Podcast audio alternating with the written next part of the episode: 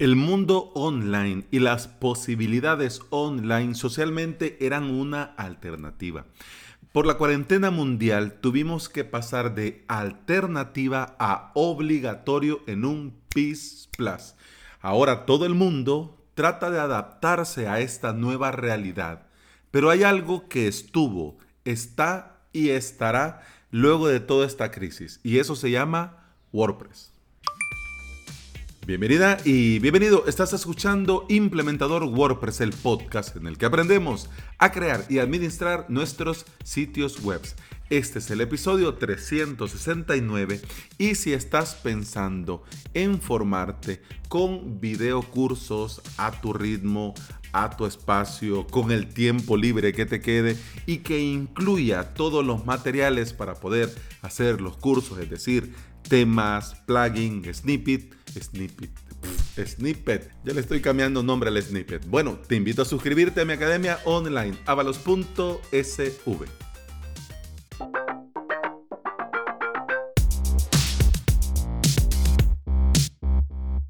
Al día de hoy, WordPress está salvando la vida, trabajos, negocios y emprendimiento de muchos, muchísimos alrededor del mundo. WordPress es gratis, fácil de usar y con una entusiasta comunidad compartiendo conocimientos de forma gratuita.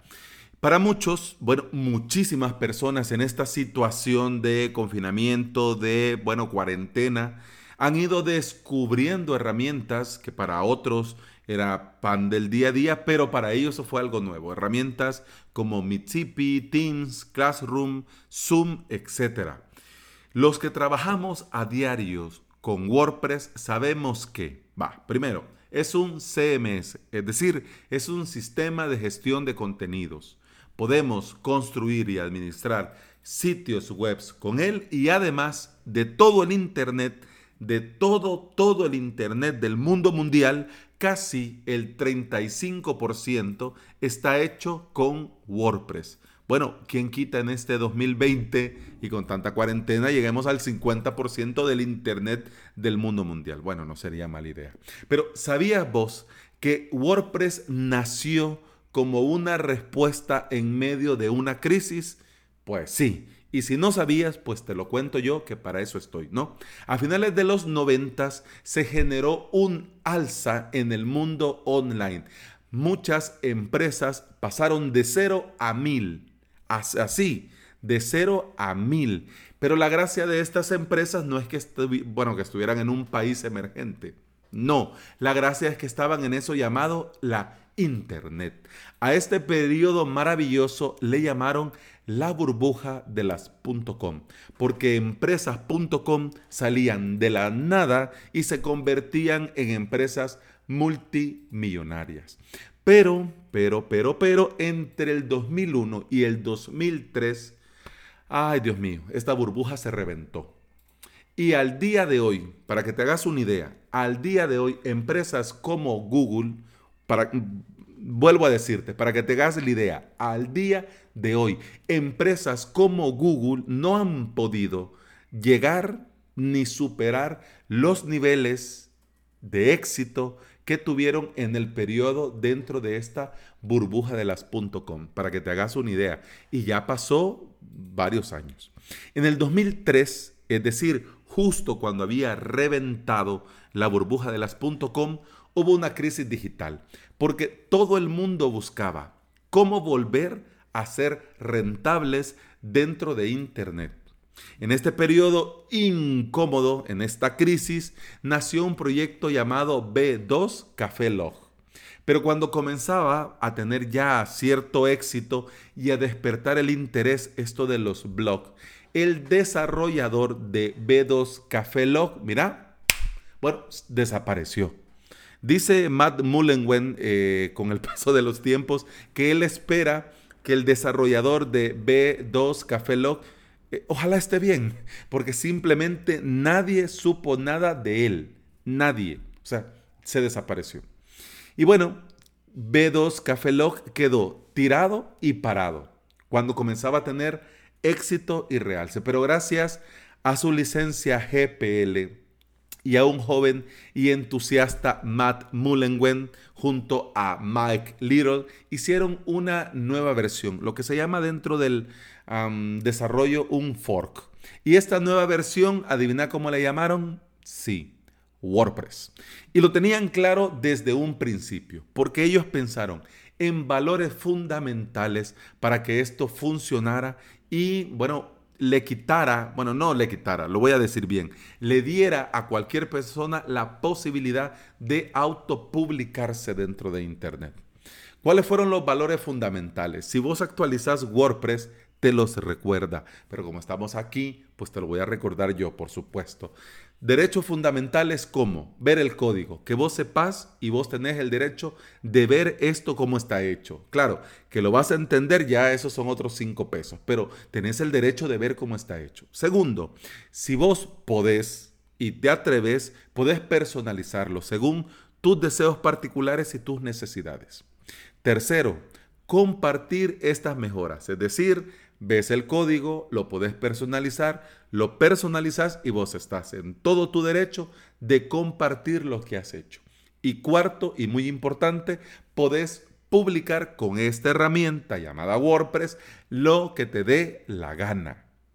La idea fue, es y va a ser siempre que Internet debe de estar disponible para todos el que quiera publicar un blog de recetas, como el que quiera hacer una academia de cursos de WordPress y hosting VPS, pues con WordPress lo puede hacer. En sus inicios, WordPress tuvo que remar contra corriente. Te digo, acababa de pasar lo de la burbuja.com y obviamente había necesidad, pero también los tiempos estaban como estaban. Y la gente tenía temor otra vez a invertir en las .com porque un montón de gente se había quebrado, se había quedado en la calle. Así que bueno, Matt Mullenwen tenía que ver primero dos grandes problemas. La instalación en servidores, porque si ahora hay gente que cuando vos le decís, te lo instalas en tu VPS, no te entienden qué le estás diciendo, imagínate en aquellos, en el año 2003. Y otro problema con el que WordPress tuvo que lidiar en sus inicios era el spam en los, dentro de los comentarios. Porque vos en un abrir y cerrar de ojos y ahí tenías mil mensajes, mil comentarios de spam. Imagínate qué tiempos. Y como bueno, eh, para bien o para mal, aunque sí, qué bonito esto de los valores fundamentales y que todo mundo pueda publicar, sí, pero tampoco se vive del aire. Y también Matt Mullenwen necesitaba una forma de monetizar para obviamente tener cómo invertir y hacer WordPress mejor. Así que se le ocurrió la brillante idea de fundar una empresa llamada Automatic y WordPress.com vio la luz. Ya sabemos que hay una gran diferencia entre WordPress.org y WordPress.com, pero si sos nuevo en la sala, no te preocupes, yo con mucho gusto te lo cuento, que para eso estoy aquí. Resulta que WordPress.org es el software que vos te podés descargar e instalártelo donde te dé la gana, en un VPS, en un hosting, en un hosting compartido, que no te recomiendo que lo hagas, mejor hacerte tu propio VPS, pero te lo podés meter ahí, te lo podés instalar en tu propia computadora, en Windows, en Linux, en Mac, en escritorio, en laptop, bueno, incluso hasta en una Raspberry Pi, hasta ahí podés meter WordPress. Y WordPress.com es una empresa que te da que este software agarró este software y te lo vende ya como una solución todo en uno. Es decir, no te tenés que preocupar por hosting, es decir, no te tenés que preocupar por actualizaciones y no te tenés que preocupar por liarla. Ellos manejan todo y tienen un ecosistema muy seguro que te da a vos la mm, total seguridad que todo va a ir bien, que todo va a marchar sobre ruedas y de la mejor manera posible. Obviamente esto no es gratis, obviamente tenés que pagar y dependiendo de lo que querrás hacer, pues vas a pagar más. Así que esa es la diferencia entre este WordPress.org y este WordPress.com. Como te decía en un principio, WordPress nació en una crisis y nació para dar respuesta a esta crisis. En el caso, nosotros en este 2020, en este mayo 2020, estamos también en una crisis. Y te digo que estamos en una crisis porque muchos negocios deben de pivotar o morir. Muchos negocios no pueden seguir. Y luego cuando ya volvamos a esta normalidad, entre comillas, no se sabe si van a poder levantarse como estaban antes. Sea cual sea la forma al día de hoy en la que vos te has ganado la vida, yo te recomiendo una cosa. Comenzá a pensar cómo lo podrías hacer online. Es decir, pivotar. Yo vendía esto, bien, está bien. Pero ahora, desde tu casa, con internet, ¿cómo lo podrías hacer? ¿Qué podrías vender? ¿Qué podrías ofrecer? ¿Cuáles son tus fortalezas para poder empaquetar y vender online? ¿Por qué? Porque una vez que vos tengas esta idea, el siguiente paso es analizar cuál es la mejor forma de hacerlo con WordPress. Porque vas a comenzar con WordPress desde abajo, desde muy poquito, con un tema del repositorio, sin mucha complicación, sin mucha cosa, y conforme vayas escalando poco a poco, vas a poder hacer cosas más complejas y más personalizadas. Pero lo importante es comenzar. Lo importante es ver el reflejo de estas burbujas.com, que en ese momento fue, uy, las burbujas de las .com, ahora es el coronavirus pues en esa época era, oh, estas empresas quebraron, ahora se llama cuarentena, pero se trata de ver en la historia y ver que se pudo salir adelante y que de esto, de esta crisis, surgió algo nuevo. En este caso se llama WordPress. Imagínate ahora. WordPress, el 35% del Internet está hecho con WordPress. Imagínate ahora, habemos mucha gente que nos ganamos la vida con WordPress y no hacemos lo mismo.